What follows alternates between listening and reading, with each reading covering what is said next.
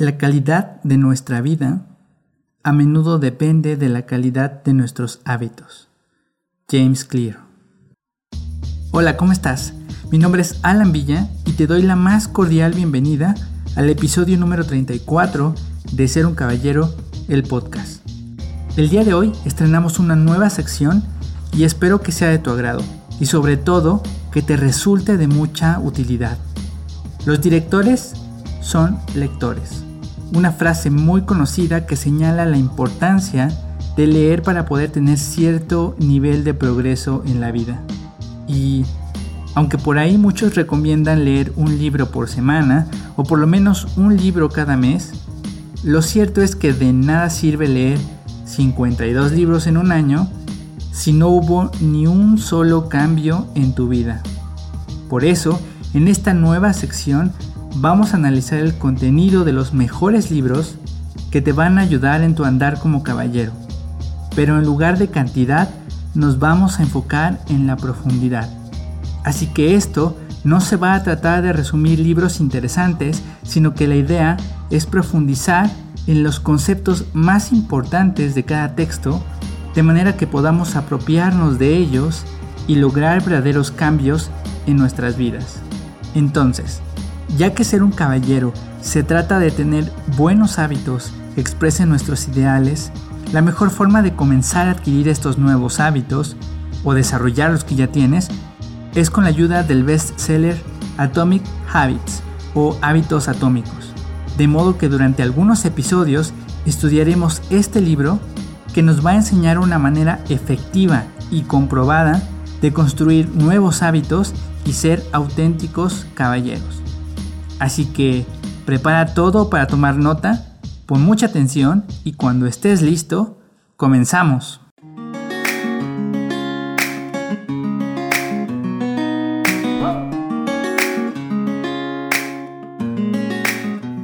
Hábitos Atómicos es un increíble libro escrito por James Clear y su premisa es simple y poderosa. Pequeños hábitos o hábitos atómicos ejecutados de forma consistente durante mucho tiempo, pueden producir resultados sorprendentes. En las palabras del autor, el libro Hábitos Atómicos es un plan paso a paso para construir mejores hábitos.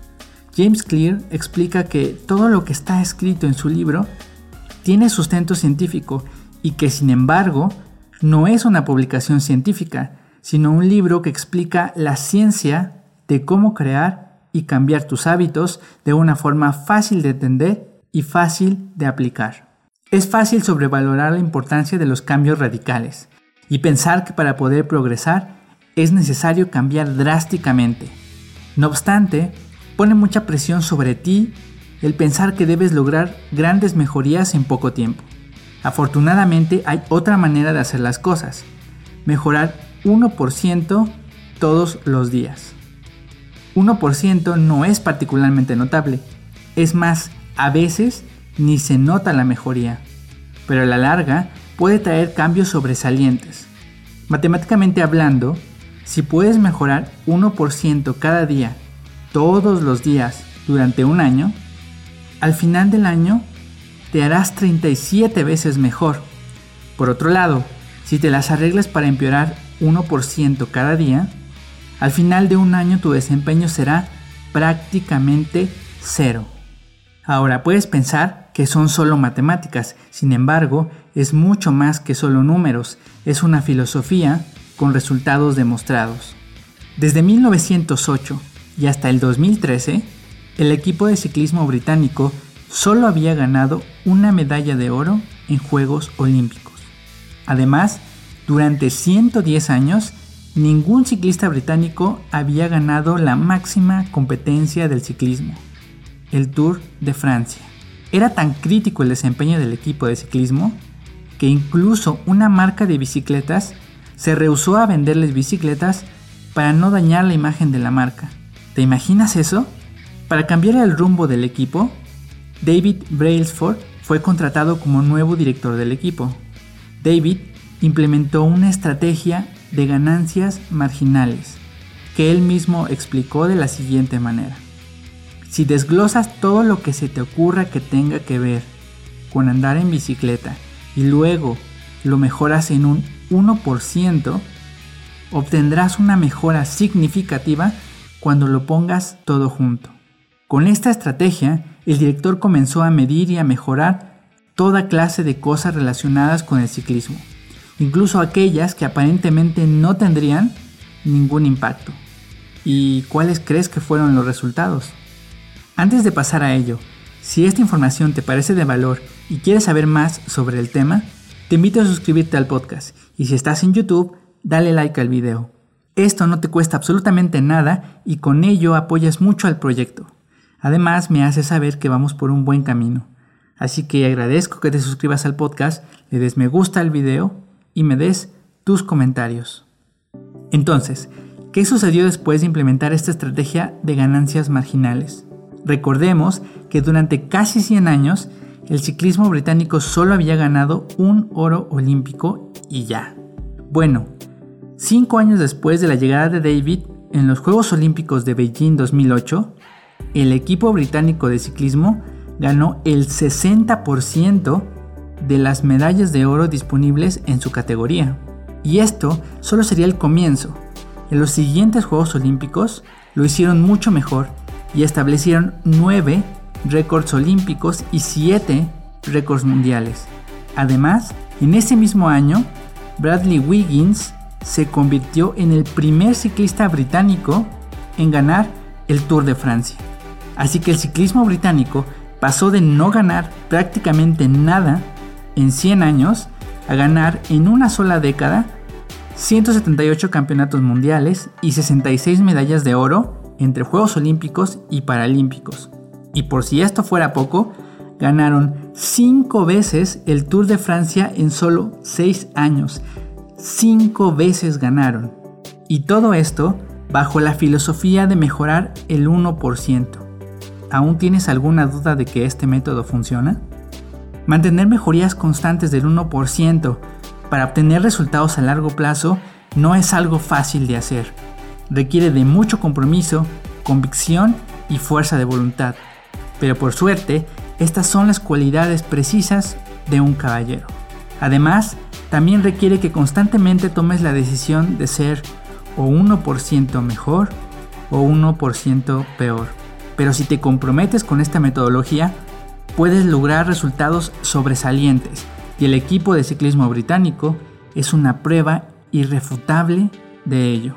Otra de las ideas importantes que James nos presenta en su libro Atomic Habits es que el progreso o el avance que realizas al practicar alguna disciplina no es lineal.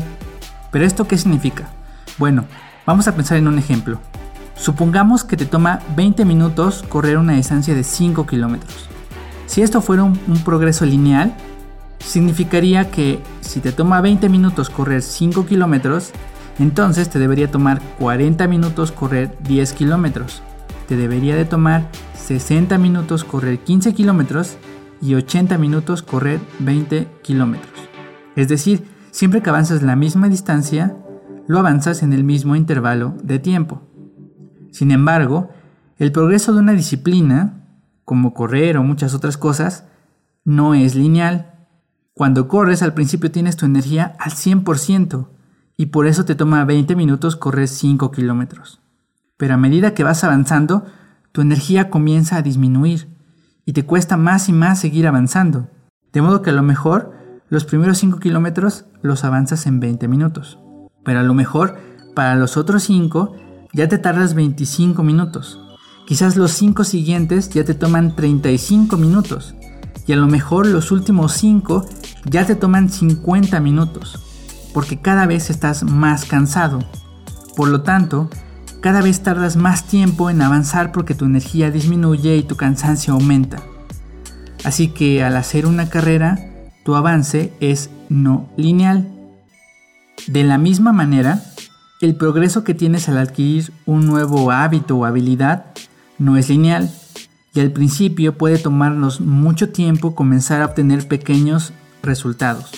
De hecho, el autor nos enseña que es muy probable que no veas ningún progreso hasta que cruces por un punto crítico que el autor llama la meseta del potencial latente. Si logras persistir lo suficiente en practicar y avanzar hasta cruzar este punto crítico, esta meseta del potencial latente, entonces comenzarás a ver los resultados de tu esfuerzo y vas a observar mejorías en tu desempeño.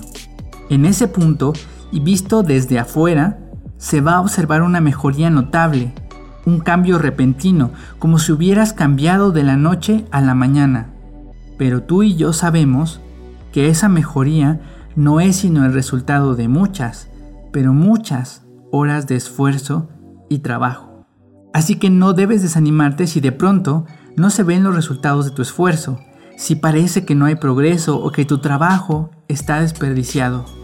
Tu esfuerzo no se está desperdiciando, solo se está acumulando hasta que llegues al punto crítico a partir del cual tu desempeño va a mejorar notablemente. ¿Cuánto tiempo toma esto? Eso dependerá del sistema que estés utilizando, de que tengas la guía adecuada y del tipo de disciplina a la que te estés sometiendo. Pero la promesa es que si sigues avanzando, tu esfuerzo, tarde o temprano, se verá recompensado. Con esto, hemos establecido las bases para analizar la metodología que te puede llevar a ganar 66 medallas de oro olímpico. Y con suerte, he creado la expectativa suficiente para que quieras escuchar los siguientes episodios y conocer con detalle la metodología de los hábitos atómicos. Antes de despedirme, quiero que tengas clara una cosa. No importa si en este momento eres exitoso o no. Lo que realmente importa es si tus hábitos te están poniendo en el camino hacia el éxito o no. Por ejemplo, si eres un millonario que gasta más de lo que gana, eso no va a terminar bien. Aunque por otro lado, si eres pobre o de origen humilde, pero estás ahorrando, trabajas duro e inviertes bien tu dinero, entonces estás en el camino correcto hacia el éxito, incluso si vas más lento de lo que quisieras. Así que, esfuérzate, sé valiente y libera al caballero que llevas dentro.